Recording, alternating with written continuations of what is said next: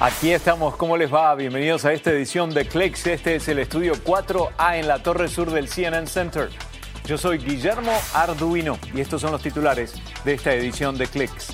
Apple marca un aniversario de un producto insignia que lo llevó a la fama mundial. Además, vamos en busca de información sobre el famoso hacker de ISIS que murió luego de un ataque con un drone. Y también vamos a conocer al primer robot policía en sumarse a las fuerzas del orden en Dubái. Camera 2, turn off the nano walk lights, stand by your push in 3, 2, 1, track as mic, dissolve. Gracias, Victoria. Bueno, en días recientes hubo un ataque cibernético global que afectó a numerosas empresas de renombre y de gran tamaño. La acción de este virus provocó dolores de cabeza e interrupciones comerciales en decenas de negocios, de bancos, empresas de carga y transporte y aún de dulces. El famoso virus WannaCry, que vio como blanco a 99 países desde el mes de febrero, aísla el acceso en determinados archivos de un computador infectado. Exige que el administrador de la máquina pague un rescate para lograr descifrar esa información. Pero los virus Petia y Golden Eye son los peores y permanecen indetectables hasta que se ha neutralizado el sistema operativo de la máquina y allí aparece la pantalla que trae las malas noticias. La forma de transmisión de este virus es mayormente a través de adjuntos de email y links, así que cuidado.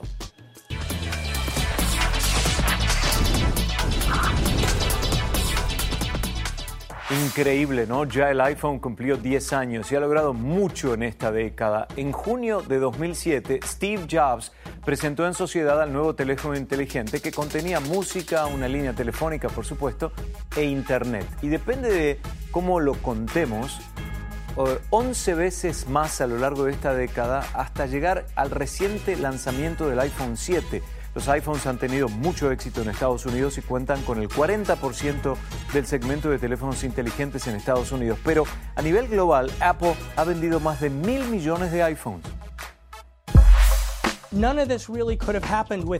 Nada de esto hubiera sido posible sin Steve Jobs. Para construir el iPhone, esencialmente tuvo que arriesgar a la compañía. Fred Bogenstein escribió un libro sobre cómo la guerra entre Apple y Google dominó el mercado de los teléfonos inteligentes. Ellos detuvieron la producción del resto de los productos y trajeron a los ingenieros más talentosos para este proyecto en particular, por lo que si el iPhone fallaba, no había ningún otro producto en desarrollo en el cual Apple se hubiera podido apoyar. Si Jobs no hubiera estado dispuesto a arriesgarlo todo, el iPhone tal vez nunca hubiera llegado a su bolsillo. Es importante recordar lo que Jobs estaba tratando de conseguir, él quería llevar la funcionalidad de una computadora de escritorio a su bolsillo. Por un lado, aunque una de las razones de Jobs para crear el iPhone era que todo el mundo odiaba sus celulares, eso no quería decir que iba a poder pasar de construir computadoras a construir celulares de la noche a la mañana. Uno de los grandes ejecutivos de Apple comparó el proyecto del iPhone como la misión a la luna. Solo el crear la pantalla táctil hubiera sido para muchas compañías un proyecto difícil. Por el otro lado, tomaron una parte del software OS X que estaba en las computadoras de Apple e idearon una forma de condensarlo para que entrara en el iPhone. Nadie había hecho algo así hasta ese entonces. Pero después de todo el trabajo, todos los problemas y todo el drama, el equipo del iPhone creó un prototipo. Tenía el prototipo en mi auto y en ese momento, era 2006, la forma en la que conducías por ahí no era con GPS. Imprimías la dirección de a dónde querías ir. Yo tenía que ir a un lugar y no imprimí las direcciones y estaba perdido. Entonces me acordé, me detuve en un semáforo y me dije, Dios mío, tengo el prototipo. Abrí Safari, fui a MapQuest y encontré las direcciones. Pensé, Dios mío, esto es genial. Esta fue la primera vez que sentí que teníamos un producto interesante en nuestras manos. Él era uno de los pocos que tenían permitido sacar prototipos del campus de Apple. Cuando se trataba del iPhone, el secretismo de Apple era visible. Es que nadie sabía en qué trabajaban los demás.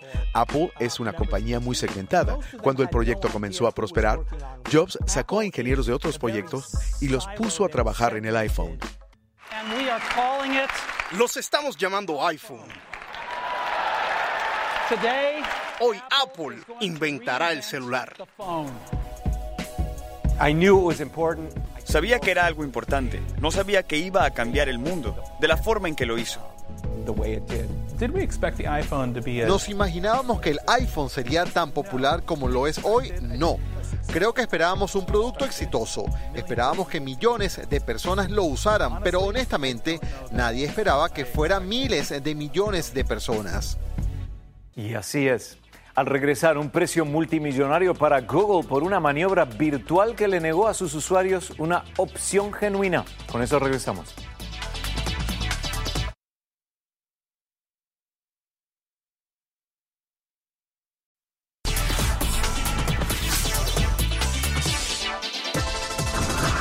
Qué cifra, ¿no? La Unión Europea le impuso a Google una multa de 2.700 millones de dólares. Los reguladores dicen que Google dirigía a los usuarios del buscador a una plataforma de ventas propia y eso les negó una opción genuina de compra a los clientes, nosotros. Lo que hizo Google es ilegal, según las leyes antimonopólicas de la Unión Europea. Este recuadro le está causando a Google un gran dolor de cabeza. Es la razón para la multa de 2.700 millones de dólares de la Unión Europea, por mucho la más grande de este tipo. Prácticamente cualquier cosa que pudiera querer comprar en línea y arriba de todo Google le ofrecerá primero un recuadro con una selección de ese producto. Y si uno va un poco más allá y hace clic ahí, Google lo dirige a su propia página de compras Google. La Comisión Europea argumenta que al promocionar sus propios servicios y desterrar las otras empresas de compras a la cuarta página de resultados, Google le está negando a los demás la posibilidad de competir y negándoles a los consumidores una elección genuina. En una declaración a CNN, los abogados de Google dijeron que la empresa está respetuosamente en desacuerdo. Cuando usted usa Google para buscar productos, tratamos de darle lo que usted está buscando. Nuestra capacidad para hacerlo bien no nos favorece a nosotros ni a ningún sitio ni vendedor en particular. Es el resultado de un arduo trabajo y constante innovación basados en la devolución del usuario. El presidente ejecutivo, Shivon Rath, dice que su empresa ha sido arrasada por Google y que es solo la punta del iceberg global.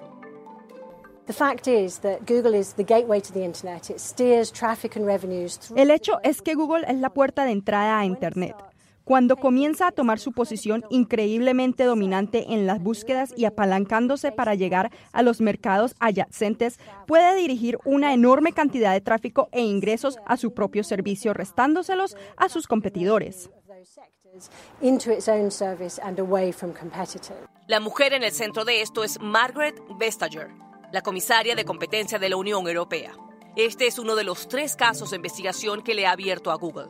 Y después de demandar a Apple Pay por 14.500 millones de dólares en impuestos atrasados el año pasado, se está ganando su reputación apuntando a los gigantes tecnológicos estadounidenses. Nuestro tribunal no querrá saber de ningún sesgo. Quieren los hechos del caso, pruebas, precedentes legales. Nuestro trabajo deberá sostenerse en los tribunales. Para Google y sus 100 mil millones de dólares en efectivo, la multa será probablemente poco significativa. El problema es que esta reglamentación le exigirá a Google cambiar su conducta, dejar de priorizar resultados en solo 90 días. Es un precedente que podría tener implicancias de largo plazo en la esencia del modelo comercial de Google en todo el mundo. Isa Soares, CNN Londres.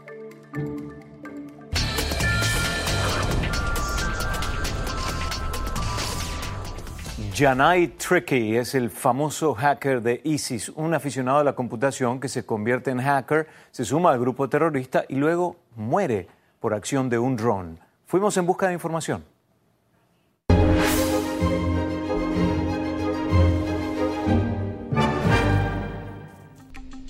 Que fuera considerado el tercer miembro más peligroso de ISIS, antes de ser un pirata cibernético, un propagandista de las redes sociales, antes de todo eso, Janaid era un muchacho que vivía con su familia en Birmingham.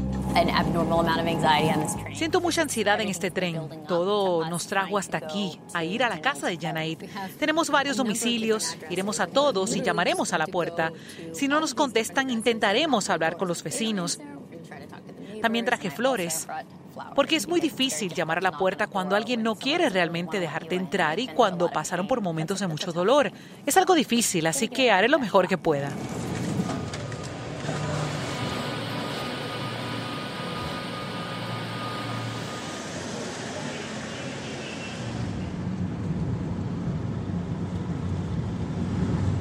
Just weird es raro pensar que llevamos meses trabajando sobre esta persona y ahora estamos a unas cuadras de donde se crió. Obviamente, no creo que lo conocieran aquí como Trick. Lo conocían como Janaid. Hola, ¿cómo está? ¿Puedo hacerle algunas preguntas? Estamos haciendo un documental sobre la vida y muerte de Janaid Hussain. Sí, está bien. ¿Está familiarizado con Janaid? De hecho, fui a la escuela con él. ¿De verdad? ¿Le sorprendió cuando se enteró de que se había unido a ISIS? Sí, en especial alguien que vivía tan cerca. He vivido en Kings Heath casi toda mi vida. Janeid era bueno con las computadoras y esas cosas. Es bueno conocer finalmente a alguien que lo conoció y fue a la escuela con él y vio que era callado y le gustaban las computadoras y era inteligente. Pero yo quería hablar con su familia, alguien que lo conociera bien.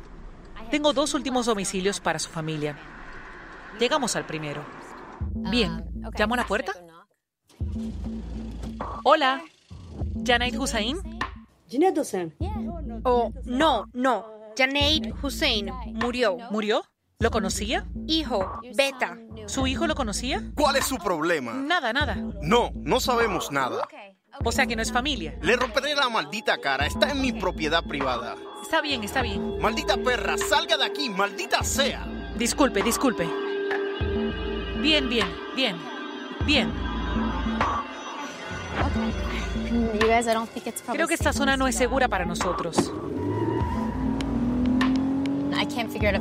No sé si se acaban de mudar aquí, si son parientes de Yanaid o no quieren hablar, pero la mujer reconoció su nombre, así que alguien allí estaba familiarizado con su historia. Luego de conducir un poco, conseguí una pista. Un vecino me confirmó finalmente que la casa de Yanaid estaba a dos puertas. No parece haber nadie en casa. Lo intentaré. Dejaré una nota y flores en su puerta. Y ustedes quieren que lea la nota. A la familia de Janaid, espero que esté bien. Les escribo para decirles que estamos contando la historia de su hijo. Estamos intentando entender quién era. Les prometo tratar su historia y familia con respeto y humanidad. Soy corresponsal de CNN. Y luego les dejo mi información.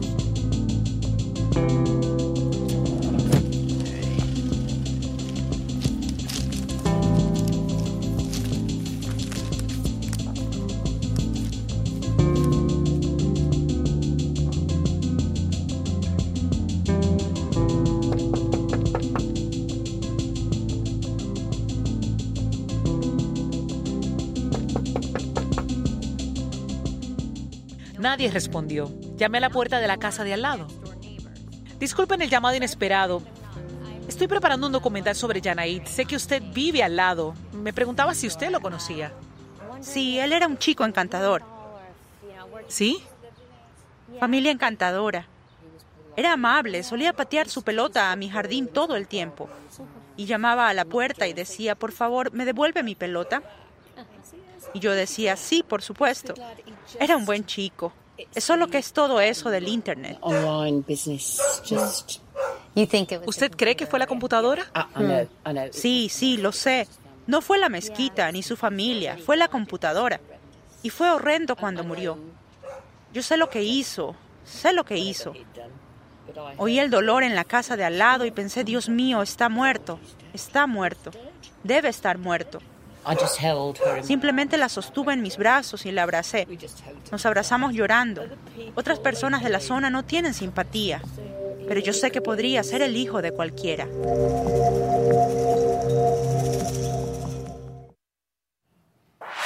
Hagamos una pausa ahora para ponernos al tanto de las noticias más importantes.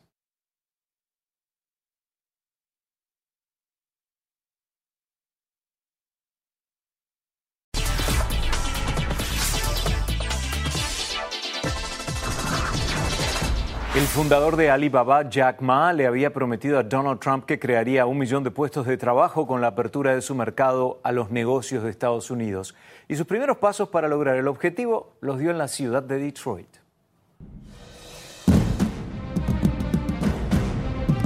Su primer evento comercial en Estados Unidos fue un tanto como la empresa en sí misma, colosal, audaz, visionario. El fundador de Alibaba, Jack Ma, llegó con un simple mensaje al centroeste estadounidense. Comercien, por favor, hagan negocios con China. Alibaba no solo organizó una feria de comercio, en realidad es más como una feria de diversiones. Hay exhibiciones de compras interactivas o incluso aquí un robot. Veamos si todo esto está dando sus frutos. Hola. Es Claire. ¿Qué me dice del evento? ¿Cuántas personas hay aquí? Bienvenidos al ingreso 17. Se supone que asistieran mil personas, pero hay tres mil aquí. Es maravilloso. Vinieron de Detroit y de todo Estados Unidos, atraídos por la promesa de la vasta y creciente clase media china. Y por la promesa hecha por Jack Ma en enero pasado de crear un millón de puestos de trabajo en los próximos cinco años. De hecho, no es tan complicado. Cuando Jack fundó Alibaba hace 18 años, toda la atención estaba en las pymes y pasamos casi de ninguna pyme en la plataforma a casi 11 millones hoy día. Y durante esos 18 años, conectando a esas pymes con los consumidores en China, creamos 33 millones de empleos. Si bien algunos economistas son escépticos, es una dulce oportunidad en la que el productor Bruce Siekocki no puede dejar de pensar. Después de sumarse a una misión comercial de Michigan a China el año pasado, empezó a prepararse. Ahora hacemos embalaje al vacío que extiende nuestra vida de anaquel hasta tres años. Dice que espera poder trabajar con Alibaba. Me gusta su filosofía. Ya quiere que a las pequeñas y medianas empresas les vaya bien eso me toca el corazón. No es el único seguidor de Jack Ma. Al otro lado del salón de conferencias, la gente hace cola para sacarse una foto con una versión de realidad virtual. Para Rick Kostick, presidente de la marca californiana de cosméticos 100% puro, no hay tiempo para eso. Después de 10 años usando Alibaba para comprar su embalaje, ahora ha empezado a vender ahí también hizo hoy mismo el lanzamiento en el sitio Tmall de Alibaba. Habrá más fabricación en Estados Unidos. De hecho, yo abriré una nueva planta en los próximos 12 meses. Y en una ciudad que todavía lleva las cicatrices de su propia quiebra manufacturera, estas historias de éxito tienen peso. Que Jack Ma decidiera que quiere hacer su feria de Estados Unidos en este lugar, creo que ese es un mensaje al mundo. Regresa a Detroit. Muchas gracias. Y Alibaba recién empieza. Claire Sebastian, CNN. CNN, Detroit.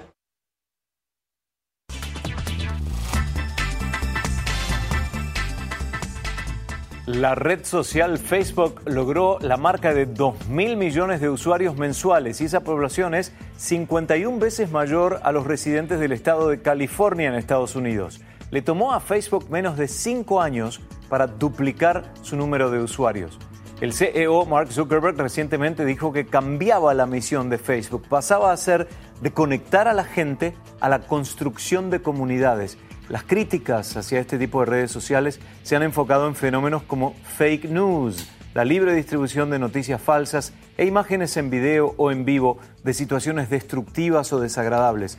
Zuckerberg quiere que Facebook les dé una voz y el acceso a la diversidad de opinión, pero en especial la construcción de un espacio común que nos ayude a avanzar a todos.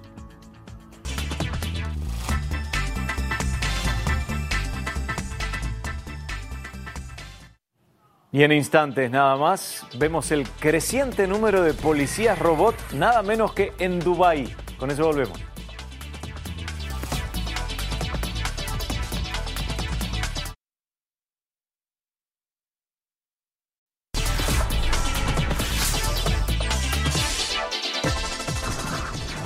El primer robot policía en sumarse a las fuerzas del orden de Dubái lo hizo hace pocas semanas, pero a medida que los robots se integran a la humanidad, surgen cuestiones éticas y de seguridad. La idea es lograr un 25% de la fuerza policial de Dubái conformada por robots, nada menos.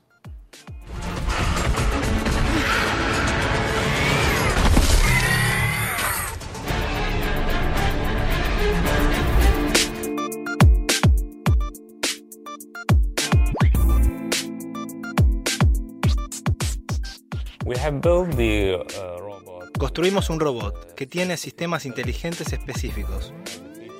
Tiene la característica de que puede interactuar con la gente. Tiene una cámara. Puede enviar imágenes en vivo al sistema de comando.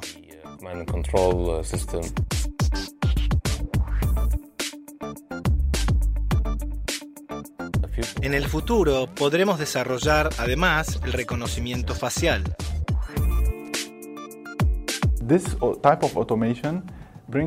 Este tipo de automatización genera muchas interrogantes sobre el futuro de la humanidad. Consideramos que los robots y la robótica se usarán de manera extensa en el corto plazo. Los robots probablemente harán muchos de los trabajos realizados por humanos actualmente. Esto ya sucede y creemos que sucederá aún más. La mayoría de la gente del país tiene miedo de tratar con ellos para asuntos policíacos. Este tipo de herramientas puede eliminar toda clase de barreras entre los seres humanos y la policía.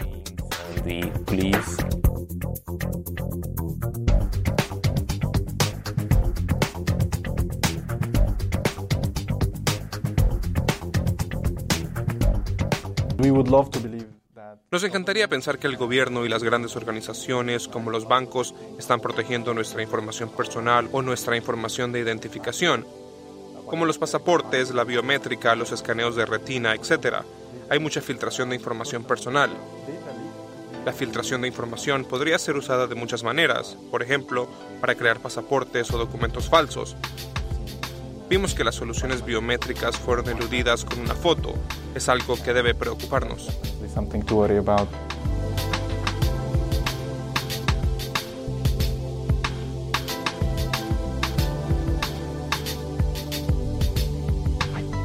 Queremos ser la fuerza policíaca más inteligente del mundo.